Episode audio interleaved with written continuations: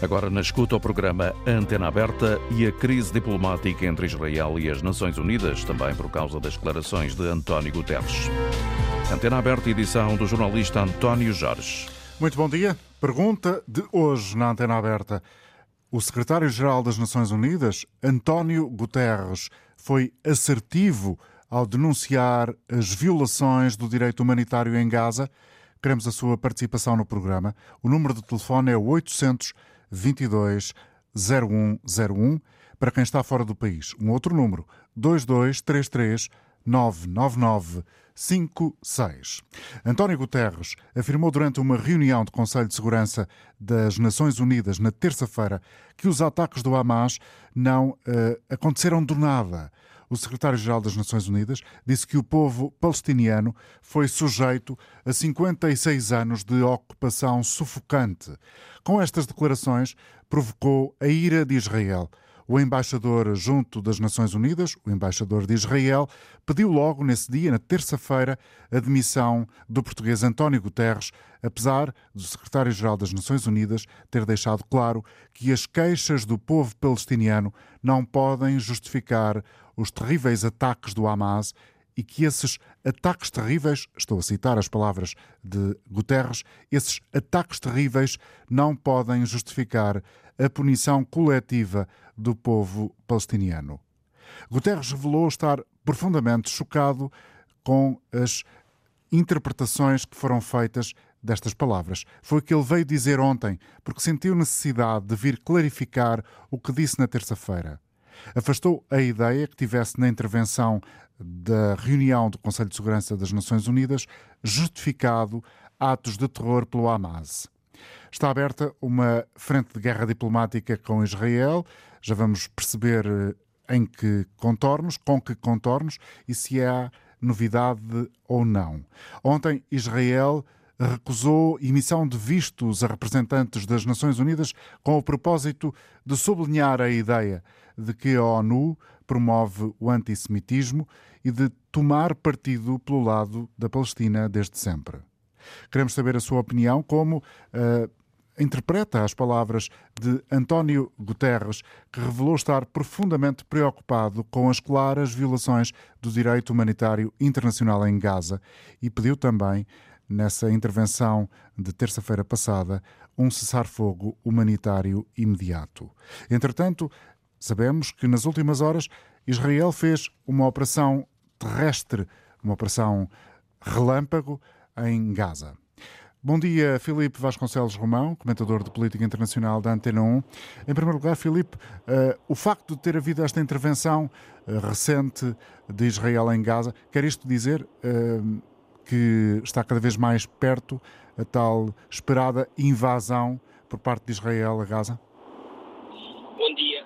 Creio que não podemos dizê-lo, uma vez que há duas grandes, dois grandes elementos que têm retido esta uh, o implementar desta invasão terrestre, desta operação terrestre. Em primeiro lugar, os mais de os 200, cerca de 200 reféns que o Hamas tem uh, israelitas estrangeiros. em segundo lugar, a pressão que está a ser feita pela comunidade internacional e, sobretudo, pelos países ocidentais, pela própria administração Biden, para tentar conter uma invasão massiva de Gaza com, que tem, que terá um potencial eh, de provocar danos na população civil não armada. Eh, estes dois aspectos têm retido esta operação e acaba por, eh, acabou por prejudicar a intenção inicial do governo de conseguir aproveitar a onda de solidariedade, a justa onda de solidariedade que foi gerada em torno dos atentados e aproveitar para uma operação rápida que permitisse sublinhar um contorno ou que sublinhe o papel do Hamas como adversário e continuar a deixar em segundo plano a questão da causa palestiniana e o direito dos, que os palestinianos têm à autodeterminação. Ora, com o passar do tempo e com as dificuldades em implementar essa operação de uma forma rápida, um, o tempo, à medida que foi passando, permite que a análise, permite que a posição dos Estados, permite que a reflexão dos governos, e sobretudo dos governos ocidentais, se volte a centrar na urgência de implementar a solução dos dois Estados para o conflito israelo-palestiniano. Ora, isto acaba por afastar uma tese mais imediata e manicaísta de o bem, Israel, contra o mal, o Hamas, e volta a trazer ao de cima uma série de problemas que estão vinculados ao conflito israelo-palestiniano, nomeadamente a repressão dos palestinianos por parte dos israelitas há mais de 50 anos, eh, a questão também dos riscos para a população civil não armada destas operações e, coloca também não só eh, e bem as vítimas do terrorismo eh, palestiniano, do terrorismo do Hamas, no centro do debate, mas também as vítimas os que o Israel denomina como danos colaterais ou trata como danos colaterais as vítimas palestinianas deste conflito. E não foi mais, isto, e Guterres não fez mais do que isto. Guterres fez aquilo para o qual está mandatado enquanto secretário-geral das Nações Unidas, que é o de defender o direito internacional, de defender o legado institucional da organização, que inclui uma série de resoluções tomadas pela Assembleia Geral das Nações Unidas,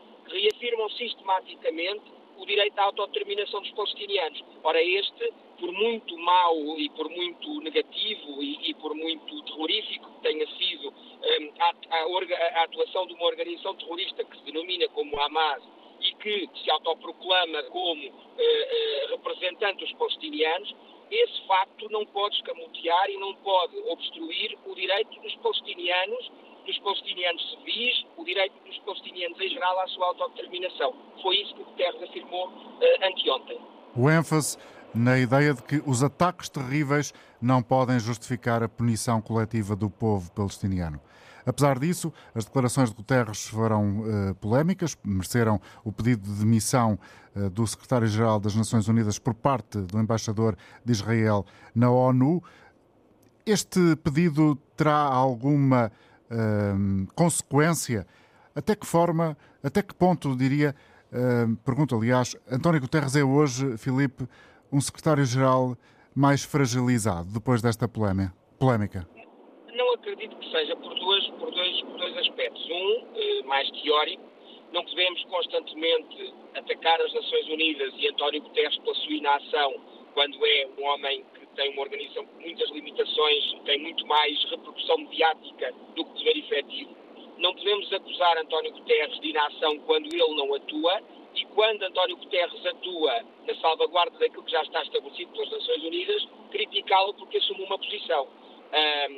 Eu julgo que aqui, fundamentalmente, há uma tentativa. Israel é perito nestas cortinas de fumo. É um Estado, sobretudo os governos de Netanyahu, não é Israel, peço desculpa, os governos de Netanyahu são especialistas em cortinas de fumo. E há uma cortina de fumo que está a ser lançada que procura sistematicamente uh, tapar algo que é evidente. É que foi o governo, o governo de Israel tem responsabilidades na forma como não protegeu a sua população. É óbvio que o principal responsável é o Hamas, é o terrorismo do Hamas, sobre isso não há qualquer dúvida. Mas houve uma inação, uma incapacidade de Israel que é não só produto do fracasso no próprio dia, eh, no próprio dia 7 de outubro, no dia dos atentados terroristas, mas também pela forma como tem jogado com a questão, com o conflito israelo-palestiniano. Eh, não nos esqueçamos que este governo e os anteriores, os governos de, de Benjamin Netanyahu, têm sido impulsionadores eh, da erosão do poder da autoridade palestiniana, que é a organização internacional, a organização nacional Sim legitimidade para a representação da soberania dos palestinianos.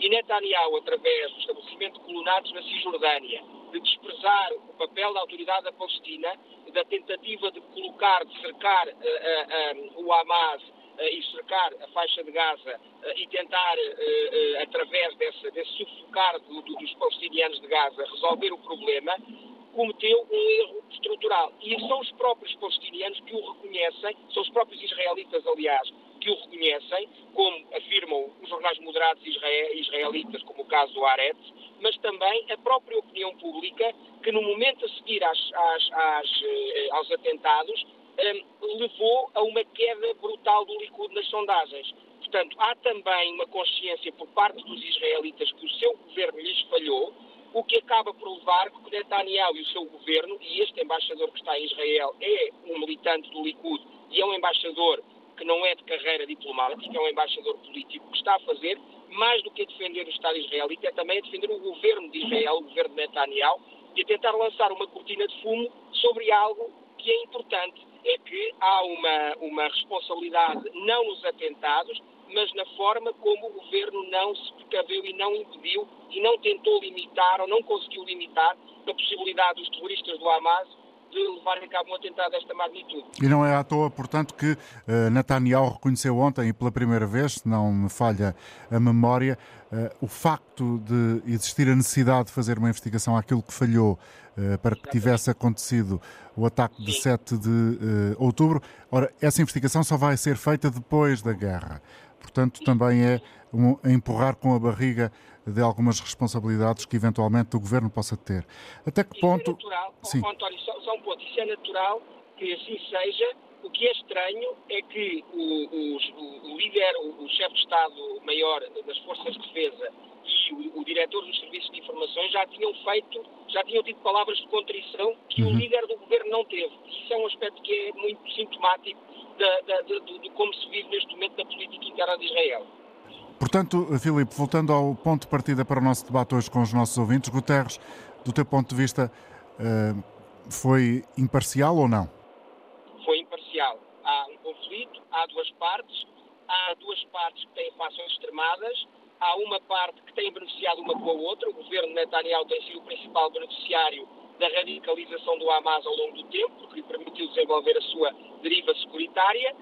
Um, Obviamente, não confundamos Netanyahu com o Hamas. O, Hamas, o que o Hamas fez é absolutamente inqualificável. Uh, não é enquadrável noutra, noutro, noutro tipo de, de, de, categoria que não o de um atentado terrorista brutal que matou mulheres, que matou crianças, com o objetivo de matar mulheres, crianças civis.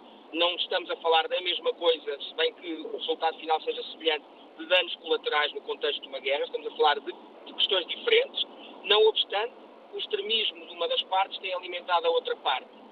e é fundamental que não nos leve a tapar o sol com a peneira e que não nos leve a obstruir a visão uh, e o facto de estarmos perante um conflito em que há dois povos que têm a sua autodeterminação e ao seu Estado. Os israelitas já materializaram e têm materializado 1940, desde 1948. Os palestinianos têm permanentemente visto adiado a, adiado a materialização deste direito. Agradeço a Filipe Vasconcelos Romão. Obrigado pela presença nesta emissão de hoje da Antena Aberta, comentador de política internacional da Antena 1. Tenho a oportunidade também de agradecer já a presença de um outro comentador de assuntos internacionais da Rádio Pública, já em linha connosco, Bernardo Pires de Lima. Bom dia. Bernardo, Bom dia. foi ou não imparcial António Guterres nas polémicas declarações, ou pelo menos com reações hum, causaram, que estão a causar alguma polémica as, as declarações que Guterres fez na terça-feira? A conduta do secretário-geral António Guterres ao longo destes dois mandatos tem sido de grande equilíbrio, de grande sensibilidade para os problemas internacionais, nomeadamente nas matérias humanitárias, e o discurso fez uh, no Dia das Nações Unidas, é preciso também referir, era o dia da entrada uhum. em vigor da Carta das Nações Unidas, 78 anos, fez um discurso uh, em que uh, não se coibiu de ir aos temas mais profundos que assolam não só o conflito entre o Hamas e Israel, mas para lá até dessa visão bilateral e, portanto, a ir mais profundamente ao, aos primórdios e aos problemas, aos dilemas, às angústias, aos ressentimentos que estão, uh, que assolam aquela região há muitos, muitos, muitos, muitos anos. No caso da frase que tem dado polémica, eu diria o seguinte, uh, repetindo, aliás, o que disse... A ideia do, do vácuo. Na RTP3, que tem a ver com uma é preciso que se leia o discurso todo e que a partir daí se conceda, e eu acho que quem o conhece, quem acompanha a vida do António Guterres e sabe o seu pensamento, jamais concluiria que ele está a tentar legitimar qualquer tipo de conduta do Hamas ou de outro grupo terrorista. Só alguém de má fé é que poderia concluir isso. Mas dito isto, parece-me que a construção da frase que dá a polémica e que depois, no campo das emoções israelitas, leva a este tipo de uh, disparate que é a pedido de demissão e este, esta conduta um bocadinho a despropósito, mas eu diria que essa frase é uma frase que poderia ter sido melhor construída no discurso.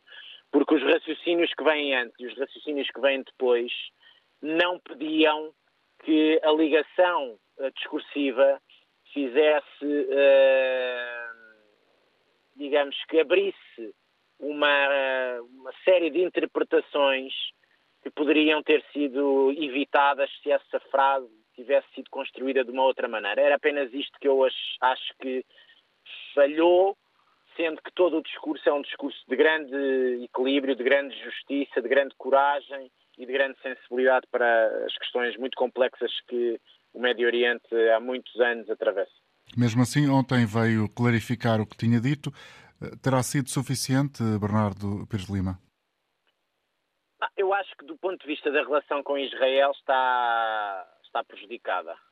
Mas uh, a verdade também é que não colheu adesão em nenhum Estado, a não ser de alguns partidos ou movimentos mais radicalizados, nomeadamente no Reino Unido e em Itália, que acompanharam, mais até no ponto de vista de solidariedade partidária, uh, essa grande indignação. Em Portugal também, mas isso já se sabe que o Partido Chega está, está sempre nessa, nessa onda. Portanto, não colheu essa, uh, essa indignação internacional. Aliás, do ponto de vista europeu, houve até grande solidariedade com todo o discurso, foi um discurso, de, a meu ver, de, de grande equilíbrio. Devo dizer, aliás, que acho que as declarações mais uh, polémicas não foram ditas pelo António Guterres, mas sim pelo presidente da Turquia, quando, quando uh, considerou que o Hamas não é um grupo de libertação no seu parlamento, no seu parlamento, que é um grupo de libertação, peço desculpa, e é não um movimento um terrorista. de libertação, exatamente. E com isso eu acho que inviabiliza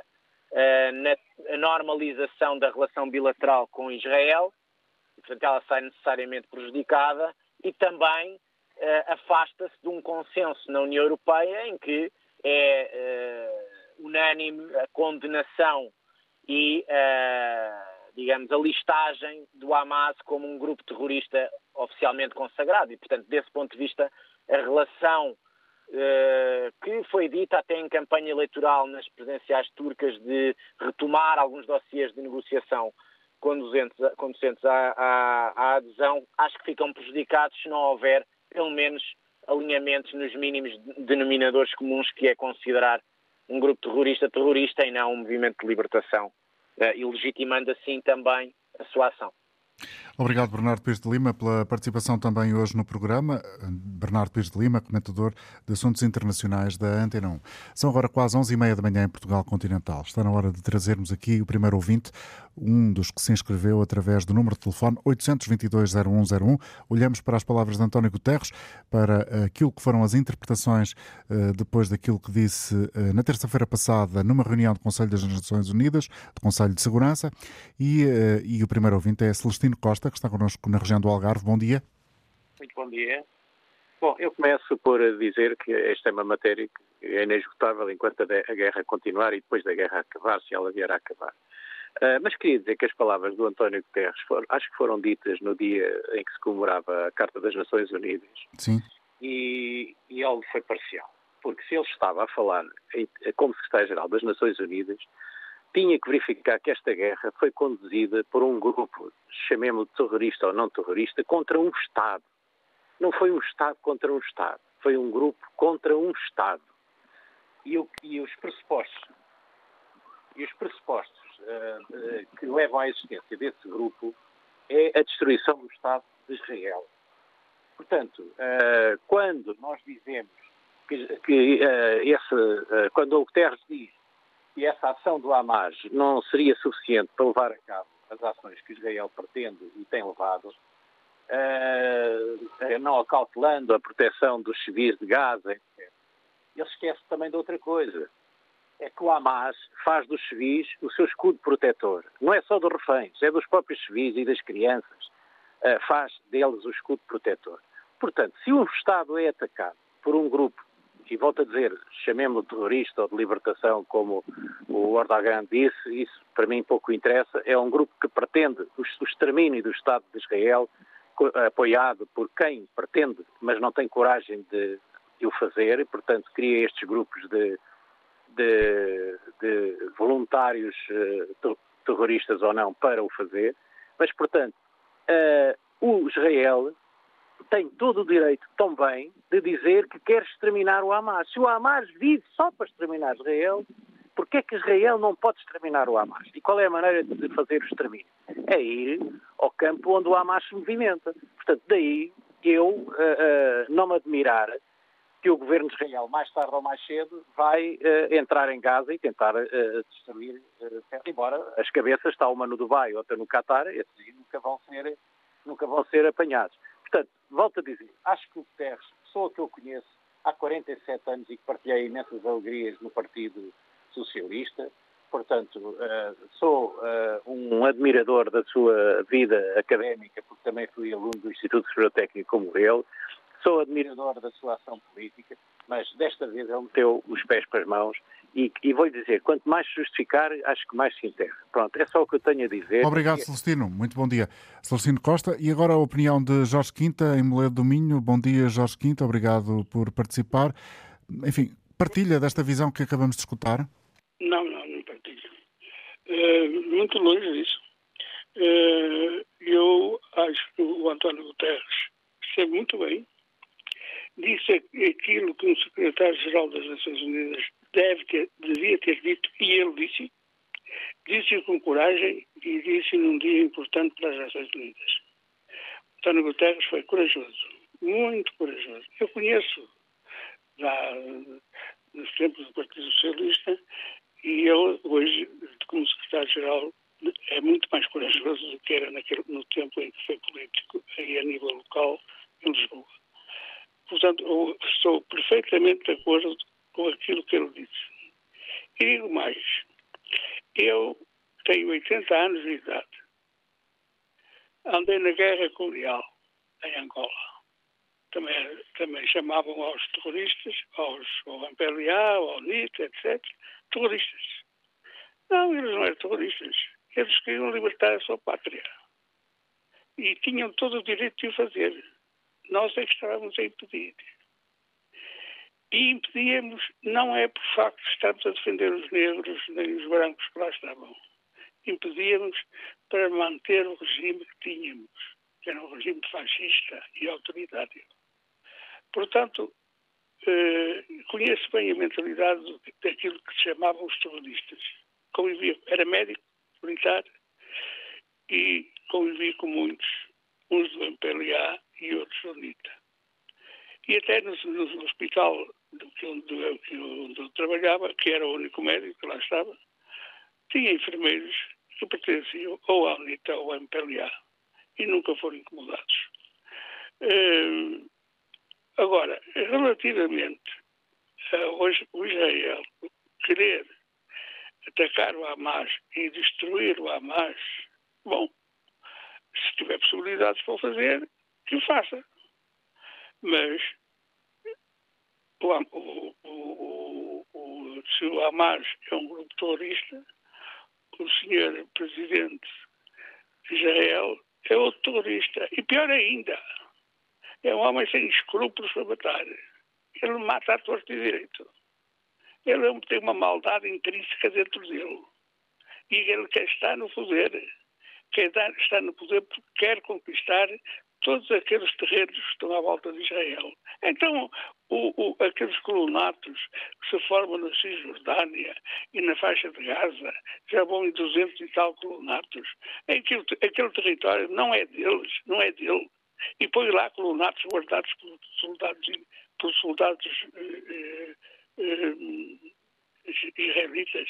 Então, qual é? Como é, como, é, como, é, como é o assunto? Ele pode fazer o que quer e os outros não podem, se podem defender. Portanto, aqui a, situação, há uma coisa importante, por muito que o Sr. Queira fazer. Ele pode matar o, o Hamas, mas não acaba com o pensamento das pessoas ligadas ao Hamas. Isso ele não consegue acabar, porque o pensamento não se acaba. Julga-se que se acaba, mas não acaba. E eu acho que o Hamas não se vai deixar derrotar assim com facilidade. Obrigado. vai ser fácil. Obrigado, Jorge Quinta, a falar de Moledo do Minho. Eh, bom dia para si. Tenho agora a oportunidade de conversar com Tiago André Lopes, professor de Diplomacia na Universidade Portugalense no Porto. Bom dia, professor. Obrigado pela colaboração. Até que ponto, do seu ponto de vista, António Guterres, vou utilizar uma expressão popular, pisou o risco na declaração que fez na terça-feira? Não pisou, em bom rigor, António Guterres foi muito claro. O discurso foi mal entendido por quem quis entendê-lo erradamente. António Guterres começou por dar um contexto em que condenou os atos do, do Hamas e a seguir usou a expressão mas, em inglês also, e explicou que é verdade que não se justifica, mas que há um contexto e o contexto não pode ser ignorado e Guterres tem razão naquilo que disse. Nós não podemos uh, olhar para os atos de forma isolada, como se fossem coisas uh, autónomas e desconexas, porque isso não, é, não acontece dessa forma. Além disso, temos que ser, nestas questões, um tanto ou quanto uh, intelectualmente honestos. Se Israel pode, e fala muito bem, relembrar-nos ciclicamente que foram alvos durante séculos, os judeus, no caso, de perseguição por vários Estados europeus e particularmente, obviamente, de, de, de uma tentativa de genocídio pela parte de, das forças hitlerianas, então a causa palestiniana também pode, porque também tem legitimidade para o fazer, relembrar 60 anos de paralisia negocial a imposição do regime dos colonatos, a expulsão de, de, territórios que estavam formalmente consagrados para ser palestinianos dentro do, dos auspícios da ONU, as mais de 32 resoluções uh, que Israel neste momento está a violar do Conselho de Segurança da ONU. Portanto, tudo isso também é legítimo e não pode ser apenas encapotado e, e, e escamoteado. E há uma outra dimensão ainda que eu acho que era relevante se perceber e eu acho que a Guterres teve uma elegância até muito divulgada pelo secretário-geral. Guterres acedeu a fazer um esclarecimento ontem que não tinha de fazer, mas acedeu a fazê-lo para serenar a, a, fúria diplomática de Israel, que inclusive está a vetar e está a bloquear a, a, emissão de vistos para os funcionários da ONU. E, portanto, neste momento, quem tem que vir a jogo e quem tem que agora retratar-se, parece-me, é o Estado de Israel, porque não há nada que justifique continuar a bloquear os vistos para os trabalhadores da ONU, não há nada que justifique esta má interpretação das palavras de António Guterres, que foi muito claro, ele condenou a Hamas, mas disse que há um contexto e que se não, não, não conseguirmos compreender o contexto, então não vamos conseguir compreender o que é que está acontecendo no terreno. Ao longo da história, professor Tiago André Lopes, Israel tem respeitado as Nações Unidas? Não, uh, isso é parte deste, deste braço de ferro, ou seja, Israel tem, eh, em vários momentos, contestado as Nações Unidas de várias formas.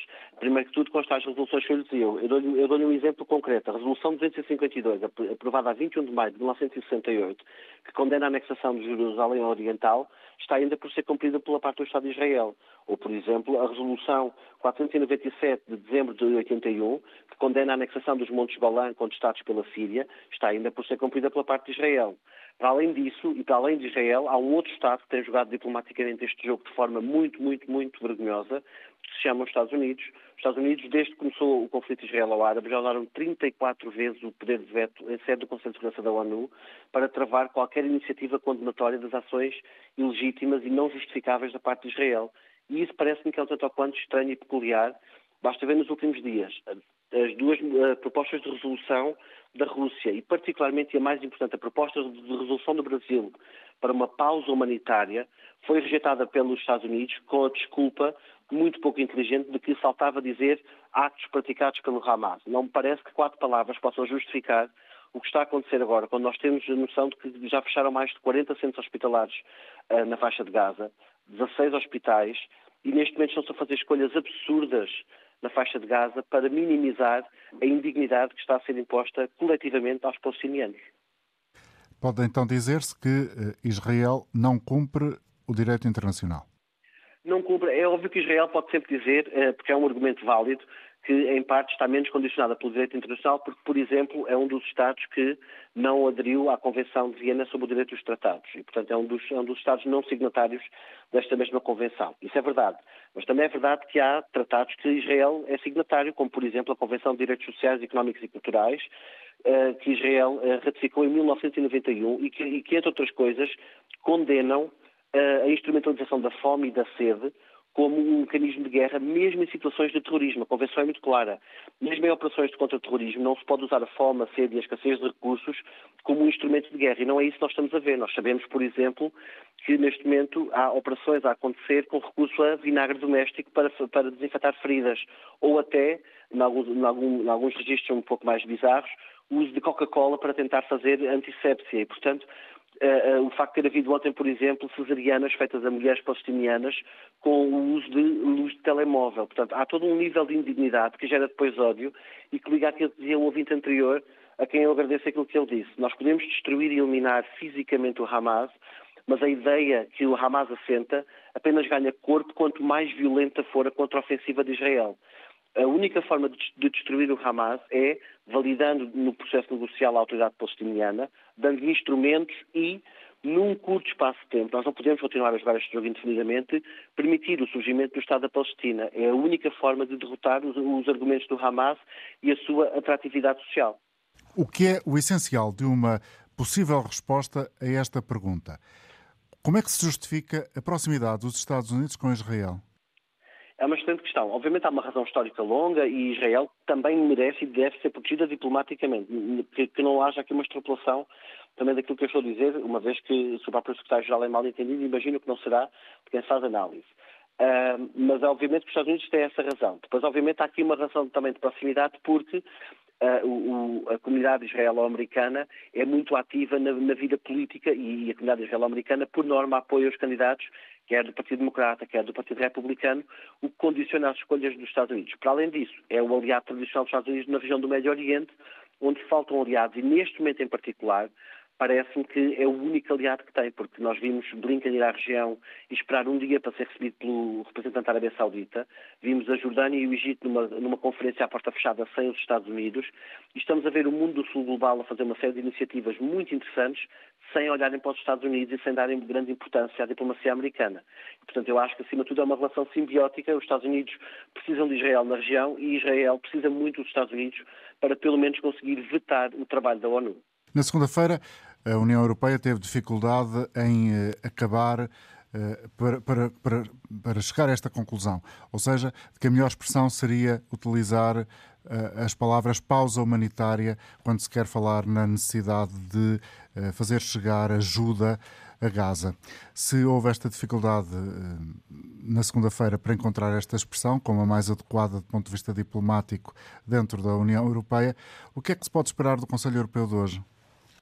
Estou muito pouco otimista quanto ao Conselho Europeu de hoje, sou sincero. Eh, por um lado, nós sabemos que há uma grande divisão entre os Estados da União Europeia, com alguns Estados, como por exemplo tradicionalmente a Irlanda ou a Espanha, com posições mais próximas da, da causa palestiniana, e obviamente Estados como a Alemanha ou como a Áustria, com posições mais próximas de, uh, de Israel. Portanto, essa linha de divisão continua a existir e vai marcar possivelmente uh, o, o Conselho Uh, o Conselho Europeu. Além do Conselho Europeu, uh, eu sei que, que, é, que, é, uma questão colateral, mas eu acho que é uma questão relevante, também vai ser interessante perceber como é que vai correr a proposta de resolução na Assembleia Geral da ONU apresentada pela Jordânia, porque traz novidade política e, e, e a, a, novidade é o facto de, no, em sede da Assembleia Geral da ONU, não há poder de, de veto. Portanto, desde que passe por maioria, o que implica neste caso 97 votos, ela será adotada. O problema depois é que ela é só circunstancial, é simbólica, é política, não tem força jurídica como teria se fosse no Conselho de Segurança da ONU, mas é relevante na mesma. Isso vai ser interessante ver. Agora, no Conselho de Segurança, uh, no Conselho Europeu, parece-me que vamos ver alguma discussão.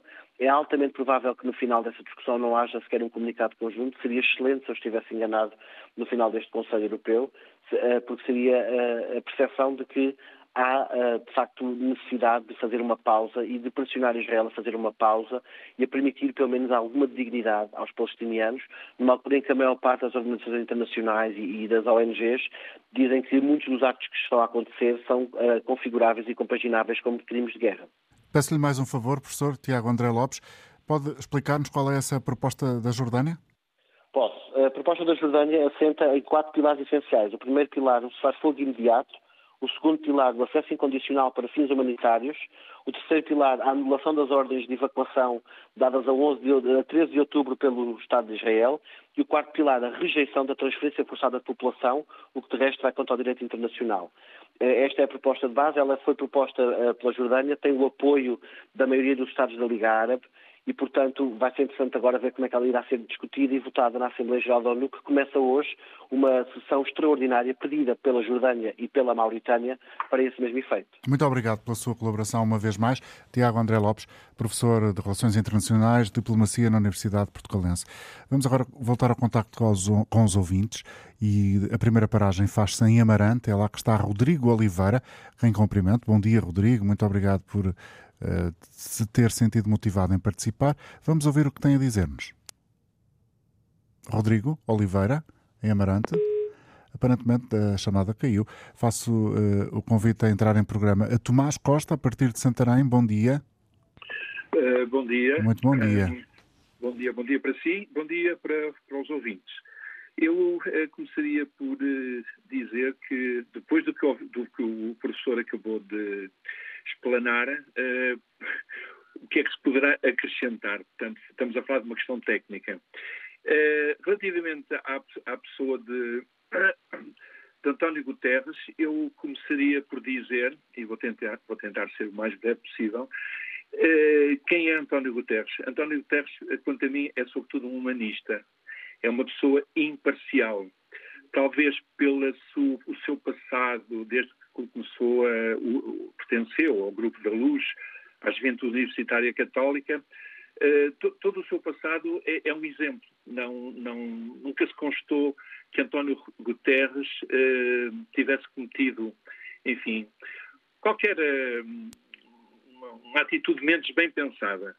Ele é um homem com, com muito valor, é uma pessoa que eu tenho seguido pelos jornais, não o conheço pessoalmente, nunca ouvi. Uh, sei e lembro-me que ele em 2005 foi nomeado o Alto Comissário das Nações Unidas para os Refugiados um homem que tem um conhecimento profundo do que se passou na Síria, no Iraque, no Iémen, no Sudão. Uh, e já para não esquecermos também o que aconteceu relativamente à intervenção dele uh, em Timor-Leste. António Guterres é um exemplo, independentemente de ser ou não uh, ao fazer parte do Partido Socialista. Relativamente à questão de, de Israel, o, eu não vou entrar nesse âmbito porque nós limitamos muitas das vezes a tecer comentários sobre aquilo que a comunicação social nos quer, eh, quer que nós ouçamos. Eh, por exemplo, eh, não tem nada a ver, mas parece que o problema da Ucrânia parece que parou. Neste momento, pouco mais se falou mais da Ucrânia. Uhum. É, é, objetivamente, estamos a falar uh, de, de, António Guterres e o que está a passar, portanto, na faixa de Gaza. Uh, mas o que eu acho, e para terminar, uh, que a interpretação de Israel foi, foi, foi, foi mal intencionada e foi precisamente apenas para gerar um conflito, mais um conflito. Porque é um povo bélico, é um povo bélico. É tudo quanto eu tenho a dizer. Muito obrigado, Tomás, por ter vindo partilhar o seu pensamento com o auditório. Era Tomás Costa a falar-nos de Santarém. Seguimos ainda uh, com a participação de um outro ouvinte, Domingos Aires. O Domingos está em Sintra. Bom dia para si. Bom dia. Bom dia. Portanto, eu estou de acordo com o que o Sr. António Guterres disse, porque se vamos a ver, ele está na ONU e é o representante máximo. E dentro da ONU está precisamente a Palestina, a Israel e todos os demais. Ele não pode ser parcial, obviamente, e é nítido que realmente Israel ataca civis. Tem que se ver a, outra parte, pronto, foi provocado, mas há esse tal background por trás que fez com que houvesse esta revolta do, do Hamas. Mas hum, Israel também vai atacar quem? Porque o Hamas é um. Olha-se para um indivíduo, o Hamas é uma pessoa civil. É muito difícil distinguir, na minha opinião, um, um militante do Hamas de um civil. E eles têm essa covardia de se juntar precisamente à população para se protegerem e para não serem atacados. E incriminar, claro, Israel, que ele tem que se virar de alguma forma. Mas seja como for, António Guterres chamou a atenção e chamou bem, porque não se pode andar assim a matar civis a torto e a direito só porque se tem que defender. Arranje-se outras maneiras. Agora, para mim, o cerne da questão, para mim, está no petróleo. Até o petróleo acabar, vai haver grandes guerras por todo o lado, porque os países de predominante extração de petróleo vão deixar de ter subsistência. Daí as grandes migrações em massa de populações desses países para os países europeus e americanos, os países mais desenvolvidos. E isto, para mim, já tem séculos, ou seja, há um século atrás já se sabia que isto ia acontecer. Não sabemos nós, mas sabiam os governantes todos, porque sempre foi muito mais fácil aos governantes dos países democráticos manter esses países com ditadores e sheiks e totalitários, que era muito mais fácil negociar o petróleo do que esses países tornarem-se democráticos, que era mais difícil negociar o petróleo, ia ser mais caro e tudo mais. Portanto, estas guerras vão continuar a acontecer até acabar o petróleo. E quando elas acabarem, as guerras vão passar precisamente para, para, para o lado do, dos países desenvolvidos, porque depois essas pessoas em massa, nesses países, vão querer uh, impor a sua cultura. Por isso, eu olho para, para o engenheiro António Guterres como uma pessoa que quer ajudar as populações desses países a manterem-se lá e a prosperarem lá. E isso é possível. Transformando, como eu, é a minha ideia, que já tentei transmitir ao, ao Dr. António Guterres, de pôr os desertos todos uh, com cultivo. E isso é possível com toda a matéria nefasta que provoca os incêndios nos países desenvolvidos, que pode ser transformada em adubos e cultivar os desertos. Ainda por cima, agora, já há grandes desenvolvimentos na transformação da água do mar, que se torna bastante barata, como é o caso da Noruega, que estão a desenvolver esse sistema. Por isso, a ideia para mim é desenvolver esses países uh, africanos e, e árabes para que tenham a sua subsistência futura e que sejam uh, úteis ao mundo. Hum. E assim as pessoas deixam de querer sair de lá e deixa de, de haver essas guerras todas. Obrigado, Domingos, também por ter estado connosco. Agora seguimos com outra opinião a partir de Braga. José Oliveira, bom dia. Uh, bom dia. Bom dia. Sim, sim. Faça uh, favor. Pronto. Sim, sim. Não, o, o, meu entendimento é o seguinte: uh, António Guterres fez exatamente o papel que lhe era, que lhe era devido. Um, aliás, na, numa tradição que, que, tem a ver mesmo com a nossa própria nacionalidade, de entender os outros povos e, e as, todas as suas características e saber lidar com todos esses povos.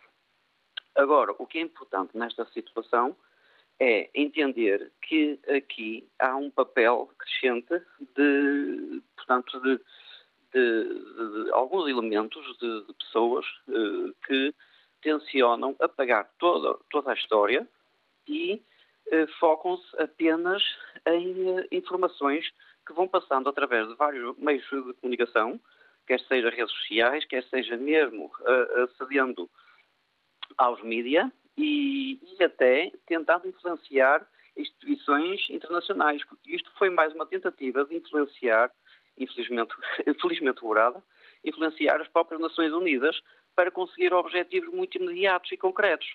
Eh, quanto se podia, quanto podia, neste caso, haver um entendimento perfeito, ou, quase perfeito, entre dois povos que podiam uh, uh, usar uh, o território comum e usar as melhores características que têm, temos a infelicidade de ver que a maioria desses povos, portanto, a população desses dois povos, está subordinada a, a extremismos.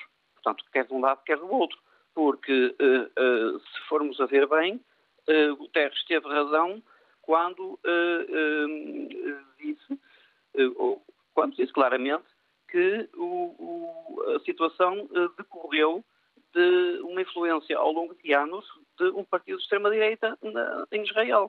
E não podemos esquecer que em Israel, no mesmo país, há pessoas que sempre foram contra essa atitude e que apenas querem viver em paz com os seus vizinhos. É só isso. Obrigado, José. Tenha um bom dia. Em Coimbra, Jorge Monteiro. Olá, Jorge. Olá, bom dia. Bom dia.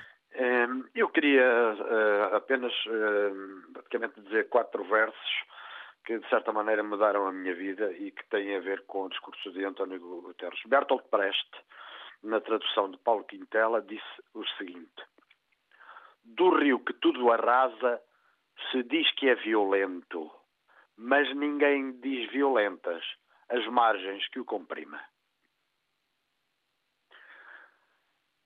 E, portanto, para nós, para nós que somos europeus, eh, conhecemos tantos processos de violência no País Basco, na Irlanda, em Portugal. Em Portugal houve ações armadas contra a guerra colonial. Já um ouvinte falou também em Angola, do 4 de fevereiro, etc. Uhum não é legítimo considerar terroristas aqueles que lutam pela sua libertação. Portanto, eu discordo completamente eh, dos métodos do Hamas, designadamente desta última ação. Mas não, Ernesto Che Guevara não era um terrorista. Hum? Benjamin Franklin, quando se insurgiu contra a colonização inglesa, não era um terrorista. O que é que nós acharíamos se Franco Francisco Franco tivesse cercado Bilbao ou Santander para exterminar a ETA, é? numa ação parecida com aquela que uh, Israel e o corrupto uh, governo de Netanyahu se prepara para fazer. Ou na Irlanda, ou na, ou na Irlanda uh, com as ações do Bira. E, portanto, nós discordando de métodos que não são de facto aceitáveis na, na, luta de libertação, temos que perceber, e, é, e foi isso que António Guterres fez, e, e, por isso eu logo à tarde, na manifestação que vai haver aqui em Coimbra às 5 horas, tenciono dizer estes versos de Bertolt Brecht. Obrigado. Obrigado nós, bom dia. Vitor Serrano em Lisboa agora connosco. Bom dia para si, Vitor. Bom dia. Então é o seguinte, uh, eu acho que há aqui uma, uma questão da falsa ocupação, uh, que é uma terminologia propagandística. Porque, vejamos, em 1937 os povos árabes não aceitaram o mapa que foi proposto para os dois Estados. Em 1947 não aceitaram e atacaram de surpresa, querendo eles ocupar Israel e exterminar os judeus. A comparação entre os ataques de surpresa dos palestinos do Hamas, democraticamente eleitos, com a guerra legítima de defesa e resposta avisada de Israel, é completamente uma indecência. Os israelitas, judeus, árabes, várias nacionalidades estrangeiras palestinos que vinham livremente ao seu emprego, aos milhares, sem o apartheid, ideia falsa propagandeada por nazi comunistas, é, é, é, é, é uma coisa horrível. Eles atacaram de surpresa uma população completamente desavisada e, e, e vejamos, a, a, população palestina avisada é, é totalmente diferente daquilo que aconteceu com os ataques do Hamas. Não é? Porque os israelitas o que estão a fazer é avisam a população, recomendam-lhes claramente a se deslocarem pela necessidade de operações militares que visam combater o Hamas e libertar reféns que ainda lá estão presos. O Hamas não deixou de, de, de, de provocar com rockets ainda. Como é que pedem um cessar-fogo aos israelitas? Se foram eles que começaram a guerra e continuam a mandar os rockets, não é? É, é essa a questão que que, que eu pergunto. Obrigado, Vitor. Fica por aqui a sua intervenção. Peço desculpa, mas quero ainda trazer aqui um ouvinte que está em linha. Elídio Ferreira, em Almada. Bom dia. Bom dia, Sr. António Jorge. Muito obrigado também por ter poder participar neste excelente uh, fórum. Sim, quanto, quanto a Guterres, uh, ou que Guterres, uh, a minha maneira de pensar, um, ehm, foi uma maneira muito imparcial aquilo que ele disse. Eu acho que sim, que ele é a pessoa competente que está no lugar correto um, e acho que disse aquilo que já devia ter sido dito há muito tempo, no tempo de no tempo do Clinton, da organização Clinton, Rabin e, um, e, e Assir Arafat tentaram já fazer a paz, a paz que já que ainda não existia, porque temos que perguntar a nós próprios quem é que nasceu primeiro, o ovo ou a galinha. Porque é que o Hamas age desta maneira. Não há dúvida. Foi um ato terrorista, mas acho que devemos perguntar a nós próprios por que razão. Israel, na minha maneira de pensar, porta-se como um, um bebê eh, com birre que bate o pé e que só aquilo que, que ele diz é que tem razão. Não podemos aceitar que qualquer, que qualquer outra maneira de pensar seja interpretada por Israel como antissemitismo. Israel, quanto a mim, está a deitar ainda mais óleo na fogueira, em vez de tentarem resolver como Isaac, eh, eu penso que era o presidente Isaac Rabin. Isaac Rabin, primeiro-ministro assassinado em 95. Exatamente. Obrigado, Ilídio. Chegamos ao final.